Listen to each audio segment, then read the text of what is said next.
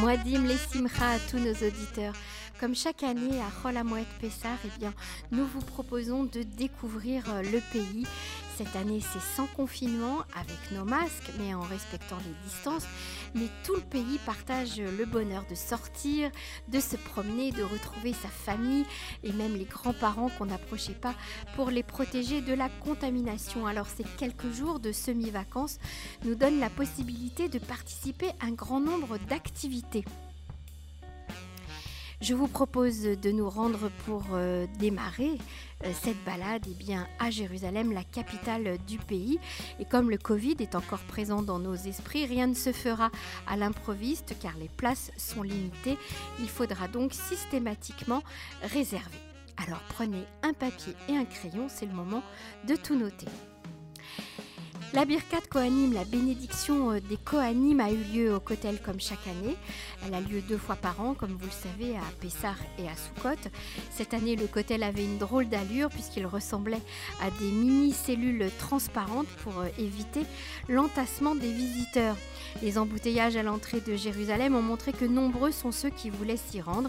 Et si vous n'avez pas pu assister à cette prière collective, eh bien vous pouvez revoir cet événement sur le site du Kotel Cotel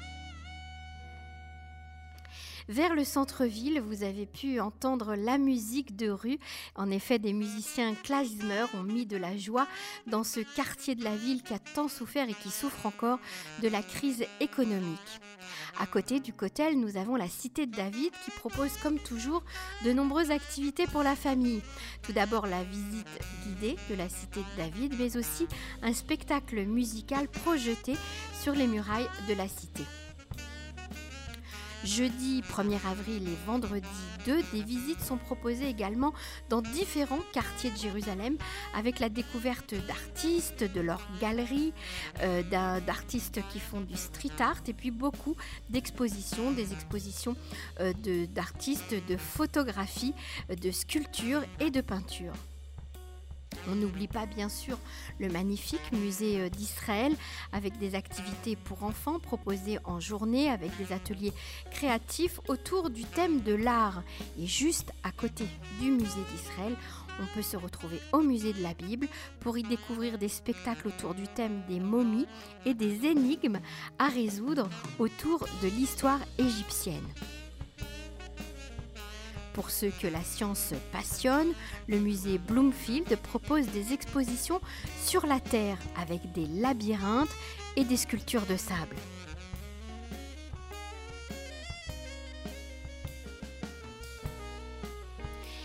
Le spot le plus prisé de la capitale reste toujours la Tahana Rishona, cette ancienne gare routière qui a été complètement transformée alors on peut assister à des pièces de théâtre, des spectacles de cirque avec des clowns et des jongleurs, mais aussi des concerts musicaux de jazz.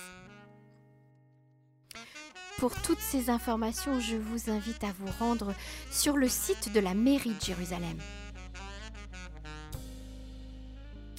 Voilà pour Jérusalem qui restera toujours pour tout Israélien la ville où bat son cœur. Demain, nous vous proposerons des lieux en pleine nature autour de la ville et différents sites. Mais retrouvons tout de suite un guide passionné de l'histoire de Jérusalem mais aussi du désert de Judée, Danny Cohen.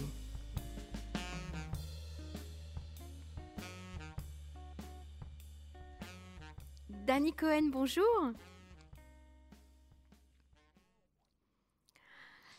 Bonjour, moi, Simra, à tous les gens qui sont sortis d'Égypte. Absolument, et même ceux qui ne le sont pas. Alors, Dani, vous nous emmenez en dans le désert de Judée. Vous êtes un grand spécialiste euh, du désert, vous êtes un passionné du désert. Qu'est-ce que vous nous proposez comme balade dans le désert de Judée pour cette semaine de Moed Alors, moi, j'ai des propositions que j'ai beaucoup analysées depuis longtemps avec euh, mon expérience. Prendre la promenade la plus intéressante, la plus efficace, la moins loin et la moins chère. Alors en général, qu'est-ce que je propose Et c'est particulier, c'est très intéressant. On quitte Jérusalem pour aller dans le désert de Judée, le désert qui se trouve entre Jérusalem et la mer Morte. C'est un désert fantastique. Et euh, je propose d'abord des arrêts dans le désert. C'est vraiment, on est coupé du monde, il n'y a pas de téléphone. On va visiter les, les monastères, bien sûr, mais la chose la plus importante qui me passionne, moi, c'est le Jourdain. Et là, je vais raconter au, à l'endroit même où c'est passé la traversée du peuple juif quand il va rentrer en Israël, à l'époque de fer, en 250 avant Jésus-Christ. Et là, je vais raconter comment, en face, en Jordanie, au mont Névo, Moïse va rester parce que Moïse ne, restera, ne rentrera pas en Israël. Il va nommer un successeur mhm. qui s'appelle Jésus. Jésus, c'est en latin, mais en hébreu, c'est Oshua. Vous voulez que je continue, euh, Manu? Bien sûr. Alors là, c'est passionnant parce qu'on arrive à l'endroit exact où Josué, le successeur de Moïse, va rentrer en Israël en traversant le lac, le fleuve du Jourdain avec euh, l'arche de l'Alliance portée par quatre Lévis. Mais avant cela, mhm. je raconterai et comment ces gens vont conquérir Jéricho. Vous savez, cette fameuse ville avec les murailles et les trompettes de Jéricho. Et encore beaucoup mhm. d'endroits fantastiques. Alors, on va aller aussi à la recherche, peut-être qu'on va en trouver, euh, des parchemins de la mer Morte. On ira aussi à Qumran. Et toute cette promenade qui comporte 4-5 endroits fantastiques, elle est pratique à faire. Il n'y a pas de bouchon, il n'y a pas de parking. Il a pas de, on le fait en jeep, on le fait en jeep, Dani, c'est ça? Comment?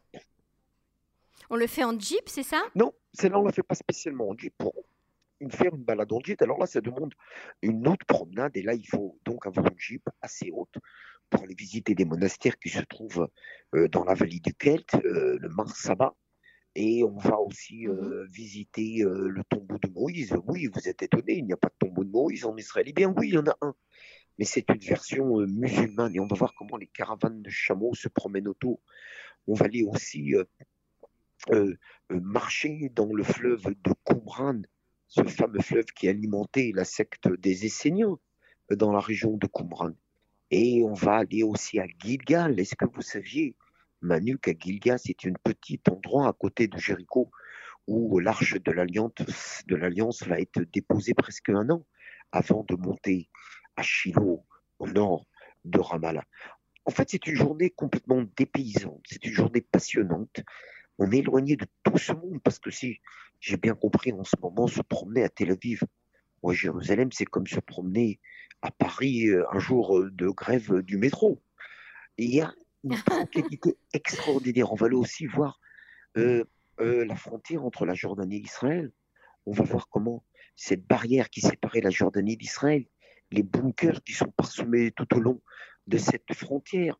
On va aller euh, à l'approche de Jéricho. On ne pourra pas malheureusement rentrer à Jéricho puisque cette ville est interdite pour les citoyens israéliens. Enfin, je peux vous parler deux jours de ma promenade dans le désert de Judée. C'est un site qui nous rappelle vraiment, qui nous ramène à la source, qui nous ramène à, à la Bible. Et rien de mieux que d'aller dans cette région pour se rappeler que la première fois où le peuple d'Israël a fait la fête de Pessah. Vous saviez où c'était? Et Manu? Non. Non. Eh ben, la première fois qu'on va faire Pessah, on est à peu près le 10 du mois de Nissan, un mois d'avril, 1250 ans avant Jésus-Christ. C'était dans un petit endroit qui se trouve à côté de Jéricho. Et cet endroit s'appelle Gilgal. On va pour la première fois faire le Seder de Pessah. On va aller, on va toucher les pierres, on va observer ce qui s'est passé là-bas. On va se promener autour de Jéricho. Vraiment, on va revenir dans le passé.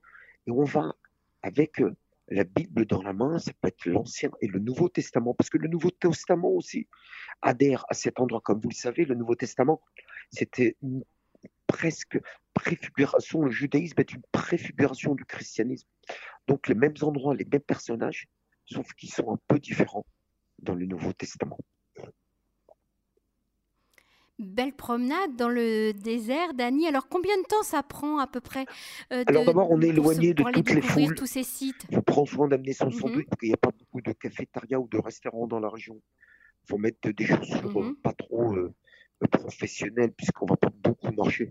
Il faut compter entre 5 et 6 heures, compris euh, un lunch avec des matzot. Alors aujourd'hui, je me suis promené, puis mes clients, Albert et sa femme Debo, m'ont fait une matza au chocolat avec des tranches de banane. C'est extraordinaire. C'est extraordinaire. Formidable. Vous avez, Vous avez réussi à faire de la gastronomie dans le désert alors, Dani Ah bah oui, là, il n'y a pas grand-chose parce que c'est Pessard, mais venez vite, c'est tranquille, il n'y a pas de foule, il n'y a pas de monde. Et c'est un retour au premier Pessard qu'on a fait, quand notre peuple, constitué de 604 000 hommes, va traverser le désert du Jourdain, va conquérir Jéricho, il va s'installer à Gilgal, et plus tard, les douze tribus se disperseront en Israël du sud au nord et de l'est à l'ouest. Ah, je, vous raconte ça, je, m'y crois, je, prends ma tunique, je prends ma ceinture, mes sandales, je prends ma gourde d'eau sur le dos et je vais rentrer en Terre Sainte. Allez, venez, je vous invite tous à découvrir cet endroit extraordinaire. Merci Dani, on a très très envie de découvrir effectivement euh, euh, à nouveau le désert de Judée avec vous et, à très bientôt sur les ondes de Cannes. Merci Dani, revenez vite. Hein.